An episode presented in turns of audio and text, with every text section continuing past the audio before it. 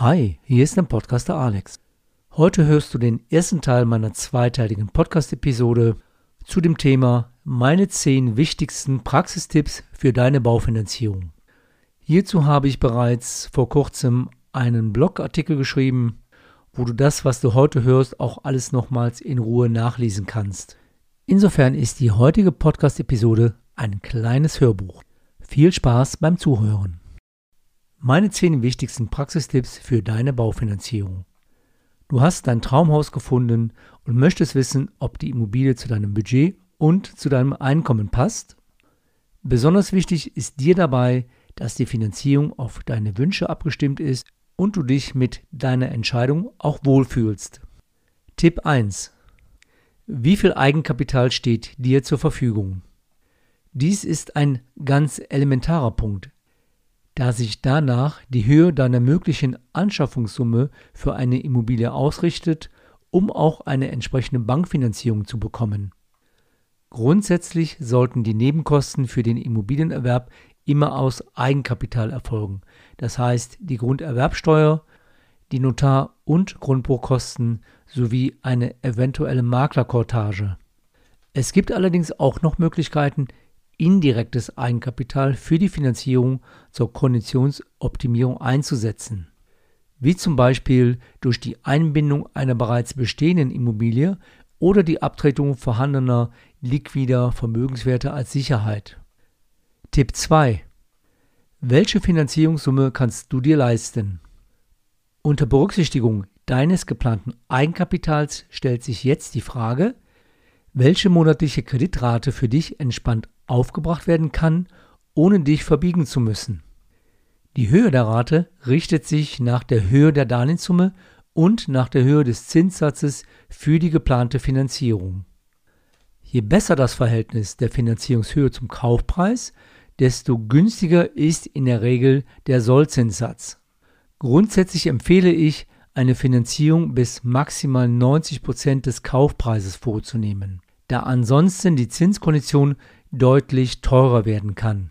Auch die Kombination mit öffentlichen Mitteln wie beispielsweise die KfW, also die Kreditanstalt für Wiederaufbau, kann je nach Bank deine Zinskondition erheblich verbessern. Tipp 3. Können staatliche Förderprodukte sinnvoll mit eingebunden werden? Ja, zum Beispiel Mittel der Kreditanstalt für Wiederaufbau, wie in Punkt 2 schon kurz erwähnt. Hier gibt es verschiedene zinsgünstige Darlehen, zum Beispiel zur Erstellung einer neuen Immobilie oder zum Umbau und zur Sanierung. Je nach Programm bekommst du auch Tilgungszuschüsse, die zum Teil erheblich sein können und nicht zurückzuzahlen sind. Detaillierte Informationen findest du als ersten Überblick auf der Homepage der KfW. Den Link hierzu findest du in den Show Notes zu dieser Podcast-Episode. Aktuell wurden in 2021 die Fördermöglichkeiten im Rahmen des Klimaschutzprogrammes nochmals deutlich verbessert. Insbesondere energetische Maßnahmen nehmen einen hohen Stellenwert ein. Die neue Bundesförderung für effiziente Gebäude, kurz BEG genannt, ersetzt die bisherige Förderung. Für 2022 sind weitere verbesserte Förderungsmöglichkeiten in Aussicht gestellt. Neben der Zinssubventionierung dieser Mittel ist aber auch der Aspekt interessant, dass hierdurch bei einigen Banken, überwiegend sind es Sparkassen, auch die Zinskondition für das normale Bankdarlehen, wie bereits kurz unter Punkt 2 aufgeführt, deutlich günstiger werden kann. Warum ist das so? Einige Banken betrachten für die Konditionsermittlung KfW-Mittel wie Eigenkapital, obwohl ja kein zusätzliches Eigenkapital eingesetzt wird. Umso wichtiger ist insofern die konzeptionelle Gestaltung deines Investitionsvorhabens zur Optimierung des Sollzinssatzes für die Gesamtfinanzierung. Tipp 4. Welche Nebenkosten fallen beim Kauf an und wie kann ich die Höhe ermitteln? Beim Kauf einer Immobilie sind drei verschiedene Arten von Nebenkosten zu berücksichtigen. Erstens die Grunderwerbsteuer. Die Höhe ist je nach Bundesland unterschiedlich und beträgt beispielsweise in Nordrhein-Westfalen beachtliche 6,5 Prozent und beispielsweise in Bayern nur 3,5 Prozent. Zweitens Notar- und Amtsgerichtkosten. Diese betragen ca. 2% für die Beurkundung des Kaufvertrages und der Grundschulbestellung für die Besicherung der zu finanzierenden Bank. Drittens Maklerkortage. Sofern ein Makler eingeschaltet ist, beträgt die Maklergebühr in der Regel zwischen 3,57% und 7,14%. Dies ist abhängig vom Bundesland und des eingeschalteten Maklers. Seit Dezember 2020 gibt es eine einheitliche gesetzliche Regelung hierzu. Demnach teilen sich Käufer und Verkäufer zu gleichen Teilen die Maklerkortage.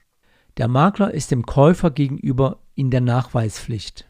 Dies war in der Vergangenheit völlig unterschiedlich, dass je nach Bundesland beispielsweise der Käufer allein die Maklergebühr bezahlen musste. Tipp 5. Können anfallende Renovierungskosten mitfinanziert werden? Grundsätzlich ja. Je nach Höhe der Maßnahmen ist eine Aufstellung durch den Architekten erforderlich bzw. anzuraten.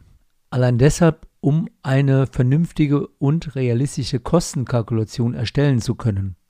Die Banken unterscheiden zwischen werterhaltenden und wertsteigernden Maßnahmen. Aufgrund der in 2021 zum Teil erheblich gestiegenen Materialkosten ist es wichtig, einen ausreichenden Liquiditätspuffer bei der Kalkulation mit einzubauen. Werterhaltend sind zum Beispiel Behebung von Feuchtigkeitsschäden, Erneuerung von elektrischen Leitungen oder Tapezierarbeiten. Wertsteigernd sind zum Beispiel neue Bäder oder eine neue Heizung und auch eine neue Dämmung der Immobilie. Allerdings gibt es hier auch Begrenzungen nach oben, ebenso wie bei Ansatz von durchzuführenden Eigenleistungen. Eigenleistung bedeutet die Einsparung durch sonst anfallende Lohnkosten der Unternehmer durch die eigene Arbeitskraft. Die unterschiedlichen Bewertungskriterien der Banken können erheblichen Einfluss auf die Zinskondition und schlussendlich auch auf die Machbarkeit der Finanzierung haben. Für die Kalkulation der Renovierungsmaßnahmen verfüge ich über eine PDF-beschreibbare Mustervorlage, die du gerne bei mir anfordern kannst. Das war der erste Teil der zweiteiligen Podcast-Episode. Die Tipps 6 bis 10 erhältst du in der nächsten Podcast-Ausgabe. Ich wünsche dir eine gute Zeit und bleib gesund. Dein Podcaster und Blogger Alexander Katz.